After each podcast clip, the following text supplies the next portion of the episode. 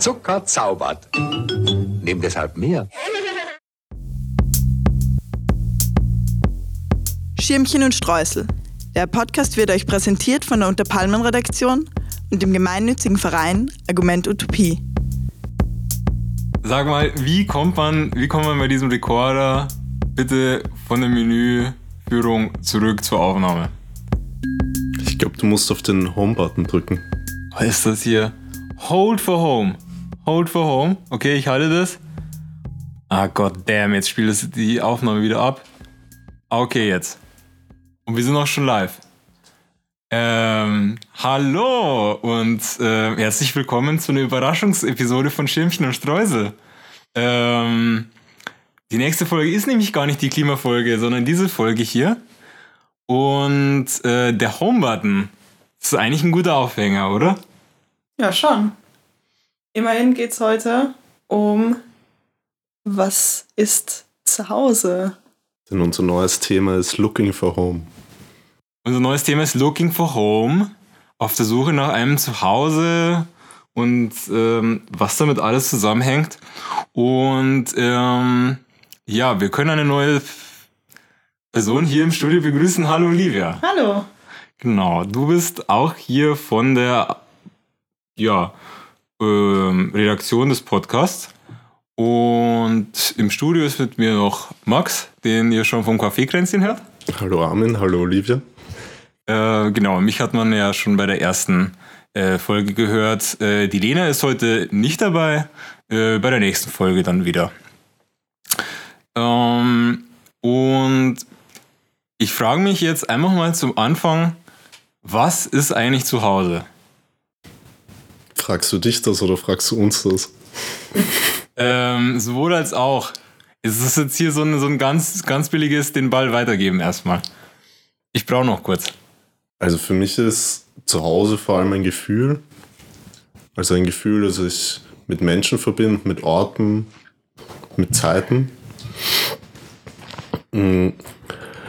Aber nicht nur, nicht nur mit meiner Wohnung, sondern auch mit Stadtteilen, mit, mit Orten in Städten, mit Urlaubsorten und so weiter. Also vor allem ein Gefühl. Mhm. Ja, Olivia, wie geht's dir? Ja, schon. Und äh, ich denke aber auch, dass es eben nicht nur ortsgebunden ist, sondern dass zu Hause eben mit Gefühlen, mit den Menschen zu tun hat, mit denen man sich umgibt, aber auch äh, mit ähm, Sachen, wo man sehr stark das Gefühl hat, sich selbst sein zu können, was auch immer das ist. Aber zum Beispiel könnte man Musik darunter verstehen, aber auch bestimmte Hobbys. Aber vielleicht auch so ganz ortsungebunden einfach nur Menschen. Also dass andere Menschen das eigene Zuhause sind. Sagen ja auch viele, dass ihr Zuhause die Familie ist. Mhm. Oder die Freunde. Mhm. Oder die Partnerin, der Partner. Ähm, also ich kann eure Assoziationen, eure Gefühle da nur unterschreiben. Also wenn ich an Zuhause denke, denke ich natürlich auch mein, an mein Zimmer, das so ein bisschen so eine unaufgeräumte Höhle ist. Ähm, und auch, dass, dass es äh, Menschen. Lustigerweise ja auch uns jetzt hier im Raum, dass dieses Zuhause-Thema ist äh, nämlich auch das äh, neue Thema unseres Vereins für das aktuelle und für das nächste Quartal. Das heißt, alle Projekte des Vereins Argument Utopie äh, beschäftigen sich mit dem Thema Looking for Home. Ähm, Anfang nächsten Jahres wird auch eine Zeitungsausgabe dazu erscheinen. Und auch in den, den nächsten Podcast-Episoden und auf Social Media werden wir das, das Thema jetzt immer wieder aufgreifen. Und ich habe vor allem auch das Gefühl, dass es ein umstrittenes Thema ist. Ähm, eben weil, weil es für viele Leute gar nicht so leicht ist, so, so einen Raum zu haben, wo sie so sich selbst sein können. Was, was fallen euch da für Beispiele ein? Oder, oder seht, seht ihr es ganz anders und es ist alles äh, Paletti? Ja, so ein ganz einfaches Beispiel ist ja, ähm, ich glaube, was, wo viele zu relaten können, ähm, das Jugendalter, oder? Wo man wirklich irgendwie das Gefühl bekommt, dem Zuhause zu entwachsen, alles, was es vorher bedeutet hat, auch diese Geborgenheit und Sicherheit, Sicherheit, also so eine Art von Wahrheit auch, also dieses die Eltern wissen, wie das Leben läuft und die haben immer recht, all das bricht irgendwie weg und man bricht irgendwie raus und ähm, lernt Neues irgendwie kennen und bildet eigene Meinungen und zu all dem gehört dann eben auch dieses Unangenehme nicht mehr in das Zuhause passen. Mhm. Und vielleicht auch auf so einer gesellschaftlichen Ebene, dass man sich dort nicht zu Hause fühlt. Also weil, weil es von, von einer Gesellschaft einem quasi aufgezwungen ist, was vielleicht manche Leute unter Heimat begreifen würden. Dass es ganz bestimmte Dinge, Traditionen, vielleicht in Österreich eine Lederhose, eine Mutter, Vater, Kind, Familie in einem Einfamilienhaus, dass das auch als Zuhause definiert wird und dass man da vielleicht, dass da vielleicht Leute auch genauso ausbrechen wollen wie aus diesem Elternhaus, nur halt in einem größeren Maßstab. Und dass das dann ja auch oft ähm, synonym verwendet wird. Seht ihr das auch so, dass das Synonyme sind, Zuhause und Heimat? Oder seht ihr da schon eher einen Konflikt? Also ich sehe dann einen Konflikt. Also für mich ist so, also ich, ich bin jetzt auch in meinem Leben jetzt nicht so viel herumgekommen ähm, und konnte mir auch immer aussuchen sozusagen, wo ich irgendwie zu Hause sein will, mehr oder weniger. Und selbst ich könnte jetzt noch nicht mal wirklich sagen, was meine Heimat jetzt wäre. Also ich finde, ist extrem schwer zu fassen im Begriff. Ich meine, ich lebe jetzt schon eine, eine halbe Ewigkeit in Wien. Ist jetzt das Bundesland Wien mein Zuhause? Mein, meine Heimat ist meine Heimat irgendwie äh, ganz Österreich ist meine Heimat da, wo ich davor gelebt habe. Ähm, also ich, ich, ich mm, mir erscheint so dieser Heimatbegriff erstmal politischer als der Zuhausebegriff. Weil bei einem Zuhause, ich weiß einfach, wo mein Zuhause ist. Das ist ganz, das ist irgendwie fassbar. Das kann ich angreifen. Ich kann über die Wand streifen, ich kann mich da in mein Bett legen. Ähm, aber für manche ist Heimat ja auch sehr fassbar. Manche sagen ja, die Heimat ist Österreich oder die Heimat ist Deutschland. Also Heimat, der Heimatbegriff wird ja oftmals durchaus auch an, auch an Grenzen gebunden, aus ganz ja. realen geografischen Grenzen. Und gleichzeitig wird ja vor allem in den letzten Jahren noch versucht, diesen, diesen Heimatbegriff auch von einer linken Seite aufzuladen oder von einer mitte-liberalen Seite. Also wenn wir so an den Bundespräsidentschaftswahlkampf denken von Alexander von der Bellen gegen Norbert Hofer, ist ja auch Alexander von der Bellen vor Bergen gestanden mit einem großen Schriftzug, wo Heimat drauf gestanden ist, der dann aber nicht, nicht so wie von rechter Seite automatisch Ausschluss bedeutet hat, sondern vielleicht auch einen weiteren Begriff hatte. Was haltet ihr davon, das von einer linken Seite aufzuladen oder ist es vielleicht sowieso schon zu sehr belastet oder zu ideologisch von rechter Seite, dieser Begriff? Also Heimat bedeutet eigentlich schon automatisch immer Ausschluss, oder? Also der weiteste Heimatbegriff, den ich kenne, ist sehr aktuell. Das kommt so aus der Klimaschutzbewegung, ist zu sagen, okay, unsere Erde, das ist unsere Heimat, die haben wir zu schützen, das ist aller äh, Leute Heimat, wir müssen uns gemeinsam quasi darum kümmern, dass sie uns erhalten bleibt. Aber grundsätzlich bedeutet Heimat schon auch eine Abgrenzung zu etwas, was nicht Heimat ist. Und Menschen, die in, einem, in einer Heimat mit dieser Heimat verbunden sind und Menschen, die damit dann automatisch auch nicht verbunden sind aus irgendwelchen Kriterien, die dann vielleicht am Pass gebunden sind oder an äh, wo man geboren ist. Ja, ähm, ich glaube, das ist ein ganz guter Gedanke, das so in Möglichkeiten zu denken. Also, wenn man so eine Heimat hat oder die so zugeschrieben bekommt, weil, also, äh, es wird einem ja auch so ein bisschen gesagt, wo man, wo man beheimatet ist, ne? Also, ob es jetzt in äh, Süddeutschland, äh, in Afghanistan ähm, oder in Ägypten ist. Ähm, das sind ja auch immer so Zuschreibungen. Ähm, aber ich glaube, dass sich so ganz leicht so mehr Möglichkeiten eröffnen, dort, wo gesagt wird, dass man, dass man zu Hause ist. Ähm, und es da irgendwie leichter ist, vielleicht so ein Zuhause aufzubauen, weil man vielleicht einfach schon Leute kennt, weil man mit so äh, komischen Spleens, die Leute haben, eher so ver, vertraut ist.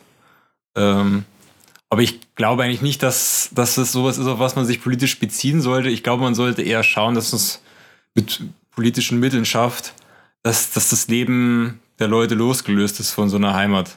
Ähm, und auch Leute außerhalb von, von dem, was gesagt wird, dass ihre Heimat ist, diese Möglichkeiten erfahren können. Also, dass jeder und jede das für sich selbst definieren kann, was zu Hause ist. Ja, genau. Also ich glaube irgendwie, dass der Zuhause-Begriff irgendwie besser ist. Und, und ich, ich weiß nicht, ich habe auch immer so das Gefühl, dass so diese linken Versuche, das Heimatthema zu, zu bringen, eigentlich, dass sie eigentlich das Zuhause-Thema bringen. Also jetzt so, so, so, so Aktivismus im Grätzl, im Kiez. Ich, eben für mich hat das mehr mit, mit Zuhause sein als mit Heimat zu tun, oder? Ich weiß nicht. Oder dass sie mit der Übernahme von dem Begriff dann auch einfach nicht mehr links sind. Also weil sie dann auch alles, was, also dieser ganze Rattenschwanz, der an diesem Begriff dran ist, dass sie den dann auch gleich mitnehmen. Mhm.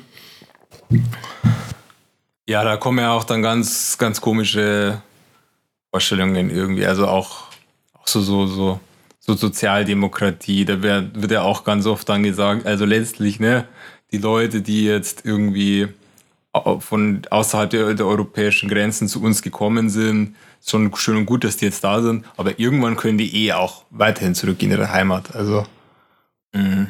Ja, und da wird auch immer von diesen Konstanten, äh, von den Konstanten ausgegangen. Also dass als, als würden diese, diese Orte immer die gleichen bleiben äh, und auch der Bezug dazu. Aber viele Leute eben, die ähm, geflüchtet sind, haben es damit zu tun, dass eben in dieses Zuhause immens und gewalttätig eingegriffen worden ist und dass es äh, kein Zuhause in dem Sinne oder ein sehr, sehr verändertes Zuhause ähm, ähm, auch sie erwartet, falls sie dann auch wieder zurück müssen oder wollen. Also so zu tun, als würde man ähm, die Leute ähm, dorthin, zu, dorthin zurückschicken, wo sie zu Hause sind. Das ist ja ein totales, mh, mm, eine total merkwürdige Abstraktion von tatsächlichen Bedürfnissen und äh, Lebensumständen.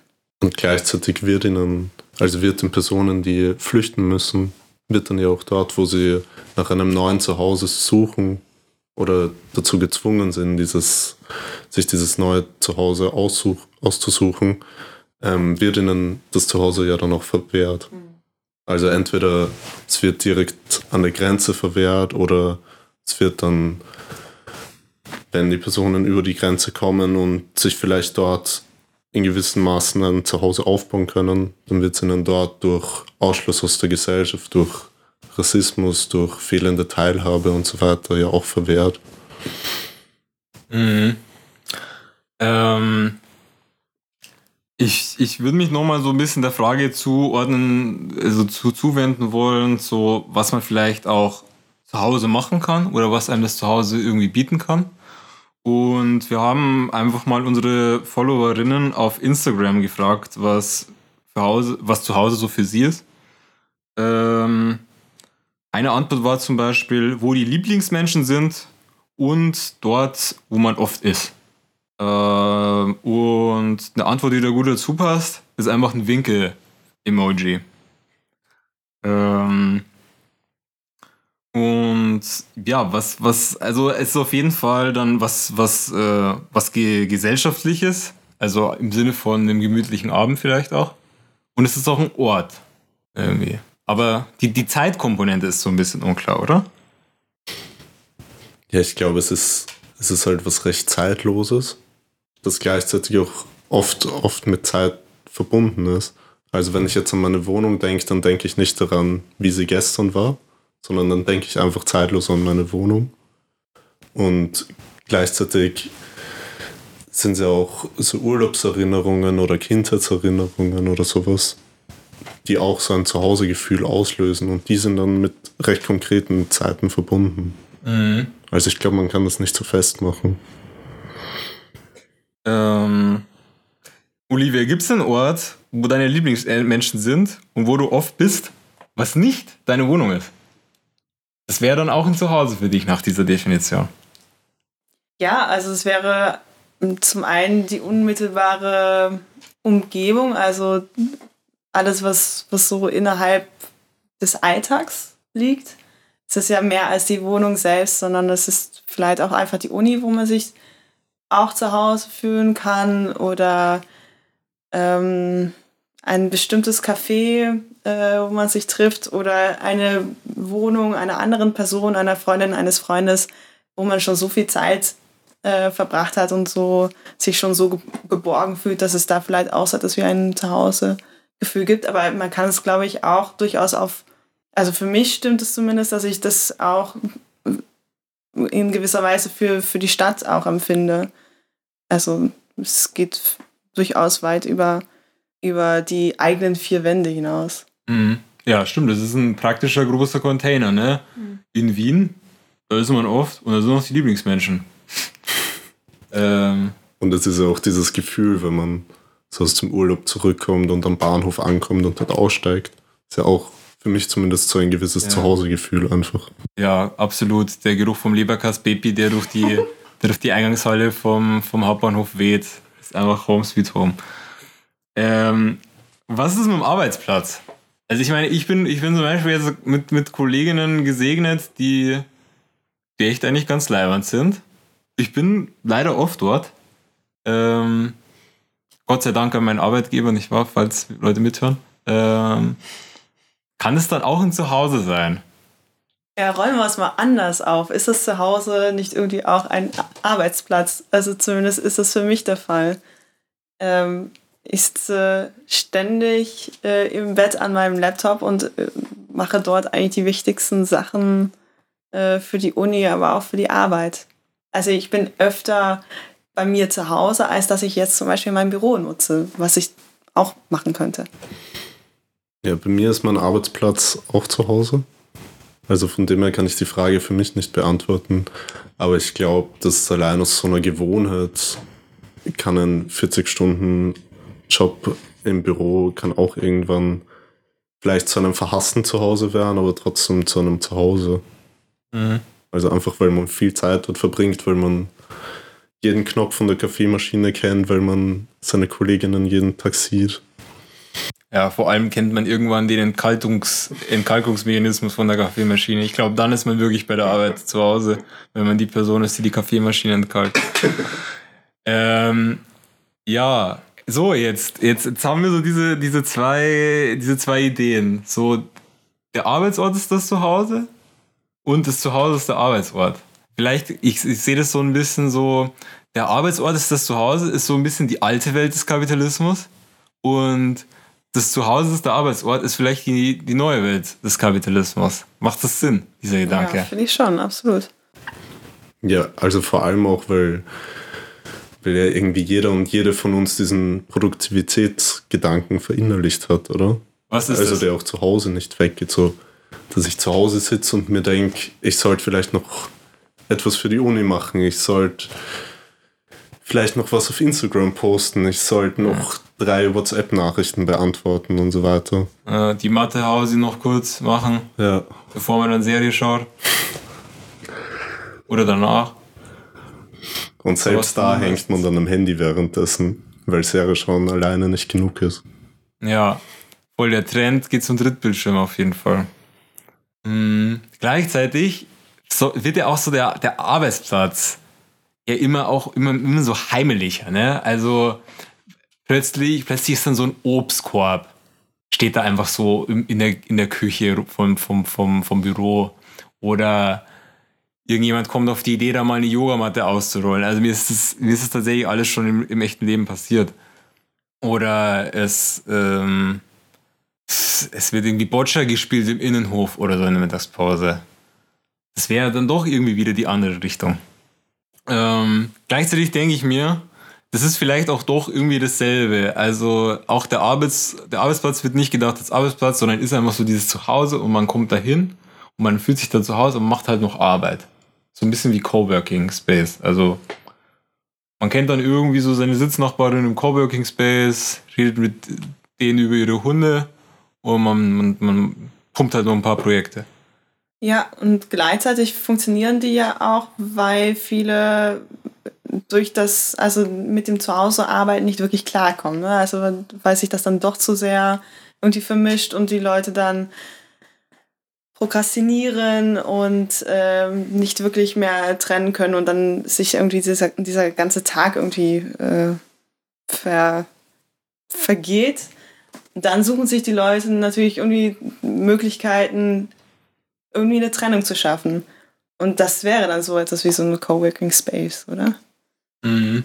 Und auch wir machen das ja auch an unserem Arbeitsplatz, oder? Also wir nehmen hier nicht nur unseren Podcast auf, sondern wir haben auch eine gute Linzertorte da, die uns ein heimeliges Gefühl beschert.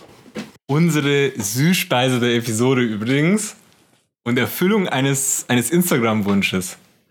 Äh, extra noch geholt, wieder von der äh, Kurkonditorei Oberla. Die schmeckt tatsächlich ein bisschen nach Lebkuchen. Das ist auch so ein heimliches Gefühl. Jedes Mal, wenn ich Ja. Lebkuchen rieche, dann denke ich an zu Hause. Aber sehr gut mit diesem flüssigen Kern in der Mitte und oben eine knusprige. Äh, ja, es sind so ein bisschen so matschige Streusel. Es hört sich jetzt grindig an, aber eigentlich sind diese matschigen Streusel schon geil. Und natürlich äh, Streuzucker, äh, Staubzucker Und Mandelsplitter. und Mandelsplitter. Oh ja. Ähm, so, äh, noch ein Funfact. Ich habe hab's gegoogelt, wo man die kaufen kann. Angeblich die älteste Torte der Welt. Habe ich aber bis jetzt schon bei jeder Torte gehört, die ich gegoogelt habe in meinem Leben. Ähm, ja, und ich finde es auch interessant, dass wir das hier in dem Wohnzimmer aufnehmen, weil Max, wir zwei sind ja irgendwie, oder ich weiß nicht, Olivia, du vielleicht auch, Machiavelli-Podcast. Ähm, haben wir letztens auf Instagram so das Bild gesehen, wie die das aufnehmen. Komplett abgeschottetes Studio. Ähm, die, die Mikrofone hängen so frei schwebend in der Luft. Man schaut durch so eine, durch so eine schalldichte Glasplatte rein. Und wenn die reden, ne, das hört sich so an, als ob die da auf ihrer, auf ihrer Ledercouch flatzen würden. Ja, sie nennen es ja auch immer Machiavelli Wohnzimmer. Ja. Also ich habe mir das auch ein bisschen so vorgestellt wie bei uns. Ja. Und jeder hat so sein Mikro in der Hand, aber Ja. Ja, und es, es will ja auch irgendwie niemand mehr so in so eine, so diese total sterile Arbeitsatmosphäre kommen. Also dieses Großraumbüro. Ich glaube, das ist für viele so, so Horror oder glaube ich auch so das Trauma von so einer ganzen Generation. Sondern man, man will jetzt halt schon auch irgendwie seine Freunde und Familienmitglieder so gerahmt haben neben seinem Schreibtisch. es war vielleicht eh das einzige Zuhause damals, oder? Ja, Am Arbeitsplatz, dass man da so das Familienfoto hängen hatte. ja. Stimmt. Mm, Schauen wir vielleicht mal ein bisschen was, was so in dieser Zeitungsausgabe kommen soll ähm, zu dem Thema. Ähm, weil wir natürlich auch jetzt auf der Suche sind, so welche, welche Bereiche dieses, dieses Zuhause-Thema schauen wir uns jetzt an in den, in, in weiteren Monaten. Äh, Max, du hast dir das ein bisschen angeschaut. Ja, genau. Also wir werden uns zum einen so mit dem befassen, über das wir gerade geredet haben vorhin, also über so linke Konzepte von zu Hause, von Stadt, von solidarischen Städten und gleichzeitig auch über den Heimatbegriff, über den wir vorhin auch gesprochen haben, aber auch über ganz andere Konzepte, die da so mitschwingen. Also zum Beispiel, ob man sich wohl im eigenen Körper fühlt, ob das das eigene Zuhause ist oder ob einem das durch gesellschaftliche Schönheitsnormen zum Beispiel verwehrt wird, dass man sich da wohlfühlt. Aber auch über so popkulturelle Sachen wie zum Beispiel eine Filmrezension werden wir auch drinnen haben über den neuen Joker-Film, den wahrscheinlich bis dahin schon einige gesehen haben. Und den wird Armin schreiben. Vielleicht kannst du uns da ein bisschen mehr dazu erzählen. Ja, ich glaube nämlich, dass, diese, dass dieser Joker-Film eigentlich ein Coming-of-Age-Film ist. Äh, auf so eine ganz komische Art und Weise. Also in diesen Coming-of-Age-Filmen geht es ja irgendwie immer darum, dass, dass Leute so ein, so ein neues Zuhause suchen für ihre Persönlichkeit. Ähm, oder sie haben so einen, so einen Identitätswandel und müssen diese neue Identität irgendwie einfügen in, ihr, in ihre Umwelt. Und ich glaube, so ist es auch bei dem, bei dem Joker-Film und ich habe so das Gefühl, es kommen einfach nur noch Coming-of-Age-Filme raus. Ich finde das total interessant. Also dieses, dieses äh, im Film wird nach Zuhause und Heimat und Identität und Zugehörigkeit gesucht. ähm, irgendwie total prominent. Also ich weiß nicht, Olivia, was, was waren die letzten Filme, die du geschaut hast? Waren da, waren da auch Coming-of-Age-Filme dabei? Ähm, also der letzte Film, den ich mir angeschaut habe, war tatsächlich der Joker. Und ähm, find, ich finde die These irgendwie ganz interessant, aber es ist schon dann auch ein relativ weit gefasster Begriff von Coming-of-Age-Filmen. Ähm, könnte man sich eigentlich grundsätzlich mal überlegen, also wenn dann tatsächlich so ein Fokus liegt auf, äh, auf tatsächlich so eine Hauptcharakter, auf eine Hauptperson, ob das nicht in gewisser Weise immer so eine Suche ist nach Identität und Zugehörigkeit? Mhm. Ja, aber wir, wir haben ja auch beide auch viel über zum Beispiel Call Me By Your Name äh, geredet, was glaube ich so der, der Film 2018 für viele war. Ja. Und da auch ein total viel besprochener Film. Und ja, was, was, was passt da so irgendwie bei zu Hause? Kannst du da, kannst du da Anknüpfungspunkte finden zu dem, was wir jetzt ähm, besprochen haben?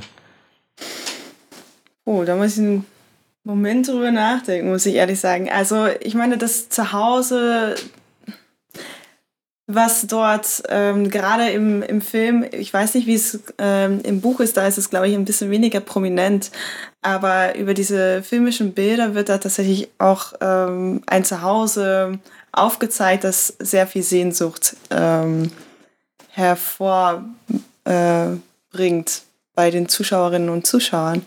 Ich glaube, das macht sehr viel an diesen Reiz aus, tatsächlich, dass da eben dieses italienische Herrenhaus gezeigt wird mit der langen Tafel und dort sitzen alle gemeinsam zusammen und die Eltern verstehen ihren Sohn irgendwie und unterstützen ihn in dieser Phase des, äh, der, der Selbstentdeckung und der ersten Liebe. Und ähm, es ist immer sonnig und die ähm, Marillen schmecken immer gut. Das ist ja schon etwas, ähm, was, was so ein, auch so ein Sehnsuchtsort ist, das aber mit einem sehr starken Konzept von zu Hause verbunden ist. Mhm. Ja, genau. Und da muss man noch dazu sagen, was, was du, Max, schon erwähnt hast in Bezug auf die Zeitung, auch, dass es da so auch darum geht, um zu Hause im eigenen Körper zu, zu finden. Also da geht es auch um so die Entdeckung eines homosexuellen Begehrens, was, glaube ich, auch so total Sehnsucht im Zuschauer auslöst, im Zuschauer bei den Zuschauerinnen auslöst. Also so eine, auch eine Entdeckung der eigenen Sexualität, die man da auf der Leinwand irgendwie mitschauen kann. Ähm, und diese, diese Bürgerlichkeit, da kann ich auch total zustimmen. Also es ist einfach alles geil da in diesem Landhaus. Das ist einfach so, diese Großfamilie, es gibt immer gutes Essen, es gibt immer Alkohol, es wird immer geraucht, es scheint immer die Sonne. Alle sind furchtbar intellektuell. Alle sind furchtbar schlau, alle sehen extrem gut aus. Mhm. Ähm, und da frage ich mich, wie, wie, wie ist so dieses, diese Häuslichkeit heute? Gibt es das noch so? So dieses, dieses, wirklich diese Bürgerlichkeit also ich habe das Gefühl, dass irgendwie was ist, was wieder angestrebt wird. Also dass so in den letzten Jahrzehnten sehr viel das Ideal war, vom Landhaus von den Eltern in die aufregende Stadt zu ziehen und sich dort auszuleben und so weiter. Ich bekomme jetzt schon mit, dass das irgendwie wieder ein Ideal wird, sich sein eigenes Haus zu bauen, sich so aufs Land zurückzuziehen, mhm. aber nicht zu weit weg von der Stadt. Und sich da auch wieder diese klassische Familie aufzubauen. Gleichzeitig höre ich aber auch von ganz vielen, oder ganz vielen, aber doch immer wieder von Leuten, die sich überlegen, sich zusammenzutun. Also nicht eben die klassische Familie aufzubauen, aber schon dieser, dieser Traum vom Herrenhaus oder vom, von der eigenen Immobilie und dem Garten drumherum und die eigenen äh, Gemüsebeete, aber das dann eben in einer Art von Kollektivtraum, also dass man sich mit seinen besten Freundinnen und Freunden zusammentut und schaut, wie man da Wohnprojekte zustande bringt. Ja, und äh, das ist ja auch so ein bisschen der IKEA-Traum. Also, wenn man so den IKEA-Katalog aufschlägt, äh, was ich auch lange Zeit nicht wusste, man kann den personalisieren lassen. Also einmal im Jahr äh, gibt es Fotoshooting bei, bei Ikea. Ein Bekannter von mir macht das und dann, dann kannst du deine eigenen Gesichter in diesem Ikea-Katalog haben. und ich finde das super, weil das ist einfach so, genau das ist dieser Traum. Weil ich finde, wenn du so das den Ikea-Katalog blätterst, der ist liberal. Da sind ganz viele Leute so in diesen Räumen und man weiß irgendwie nicht, wer da jetzt irgendwie wie zu wem. Und ähm, vor allem, man tut sich mit Leuten, ich meine, hatte diese Träumereien auch schon. So, und dann, dann holt man sich da zehn Leute, mietet sich da irgendwie hier so eine Villa, was weiß ich, im Wiener Speckgürtel. Ich meine, könnte man sich nie leisten wahrscheinlich, aber ja. Ähm, aber was ich auch mitbekomme, ist, dass sich da dann auch schon wieder so die ersten Konflikte auftun bei den Leuten. Weil die Nachbarn, die sind halt am Land nicht besser. Und, und da, da, da kommt halt schon noch so eine aggressive Komponente, über die ich jetzt auch eigentlich noch ganz gerne reden würde, weil so dieses Zuhause, da kann man auch richtig die Klauen ausfahren, finde ich. Und das ist ja auch, also auch diese Schattenseiten von, von diesem bürgerlichen Zuhause, ist ja auch was, was, wo sich die Zeitung, also womit sich die Zeitung beschäftigen wird. Also da wird es in einem Artikel ja auch um so Männlichkeit und Gewalt gehen. Also um Gewalt, die zu Hause passiert. Und die hinter dieser ganzen Fassade von der, von, von der großen Tischplatte mit vielen schönen Menschen, mit gutem Essen und so weiter passiert. Das ist ja auch nach wie vor äh, ja, Gewaltort Nummer eins ist ja das Zuhause. Also häusliche, häusliche Gewalt, auch äh, Mord äh, sind äh, alles ähm, Geschichten, die äh, prozentual am meisten zu Hause stattfinden, im engsten Kreis. Also da, wo man auch ähm, zumindest idealerweise die meiste Geborgenheit findet. Ja, und ähm, weil du jetzt sagst, genau, viel, viel Gewalt findet in der eigenen Wohnung statt.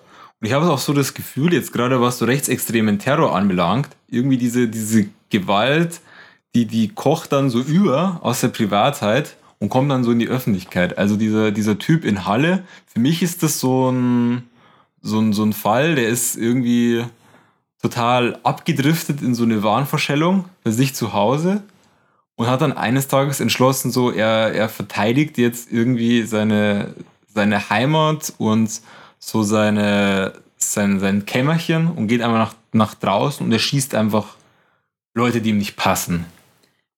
Ja, aber da kann man dann halt auch darüber nachdenken, was ist jetzt eigentlich öffentlich und was ist privat. Also ist es wirklich unterscheidbar zwischen den eigenen vier Wänden und alles, was da draußen ist, weil ähm, auch er ja nicht in dem Sinne isoliert, äh, isoliert gewesen ist, sondern er hat seinen Kontakt ja übers Internet, über Foren, äh, über einen Austausch mit anderen Menschen, die vielleicht ähnlich denken und ihn da beim Aufkochen quasi äh, da auch sehr stark ähm, unter, also mitgeholfen haben, um seine Gedanken ähm, auch umzusetzen.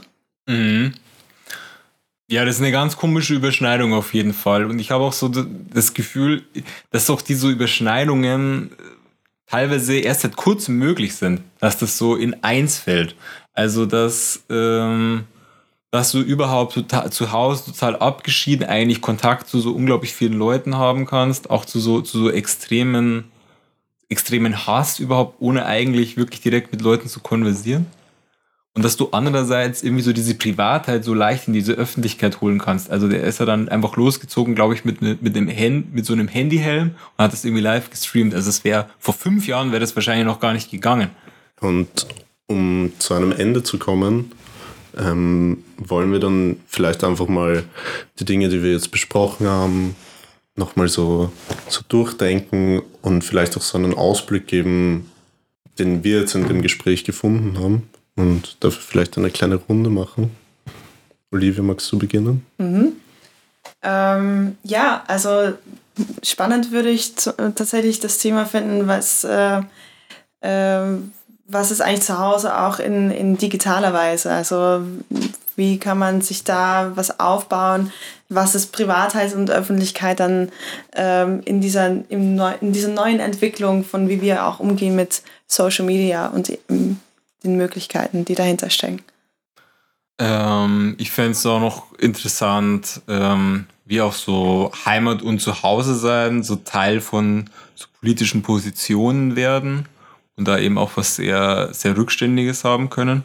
Und zum Beispiel auch so Körper, ähm, auch vor allem von Frauen, dadurch massiv begrenzt werden, dass sie so in dieses Korsett der Häuslichkeit und dieses Korsett der Heimat gedrängt werden. Ähm, das finde ich gut, wenn wir noch aufgreifen. Ja, mich, mich würde auch da dieser politische Aspekt interessieren, weil ja oft gesagt wird, man hat eine politische Heimat. Und da würde mich so dieses Zuhause, dass man in einer politischen Ideologie oder darin findet, wie man die Welt sieht und wie man sie verändern möchte, wie man da sein Zuhause drin findet und das auch mit anderen Menschen teilt und sich mit denen verbunden fühlt dadurch. Das würde mich noch interessieren. Mhm. So, und äh, das letzte Wort gebe ich jetzt symbolisch weiter an euch, die ihr uns zuhört bei diesem Podcast. Ähm, das Thema ist noch total frisch. Looking for Home. Wir haben jetzt ein paar Themen geöffnet, haben gesagt, zu was wir drei arbeiten würden. Aber wir sind da durchaus flexibel. Ähm, und von daher die offene Frage, was interessiert euch an diesem Thema? Was interessiert euch an zu Hause? Wie hängt es für euch mit Heimat zusammen? Mit was kann man das verbinden? Zu was sollen wir eine Episode machen? Ganz blöd gefragt. Ähm, wir machen sicher hier Fragensticker in der Instagram Story. Ihr könnt uns auch einfach direkt schreiben auf unser Redaktionshandy. Alle Links gibt es auf der Website. Und ähm, da noch der direkte Ausblick auf die nächste Episode, die eigentlich auch mit Zuhause sein ähm, zusammenhängt. Die Olivia hat es schon gesagt. dass der größte Container unseres Zuhause-Seins ist diese, dieser Planet. Ähm, und in der nächsten Folge wird es um diesen Planeten und die Herausforderungen der Klimakrise gehen. Kommt wahrscheinlich so Ende, Ende November.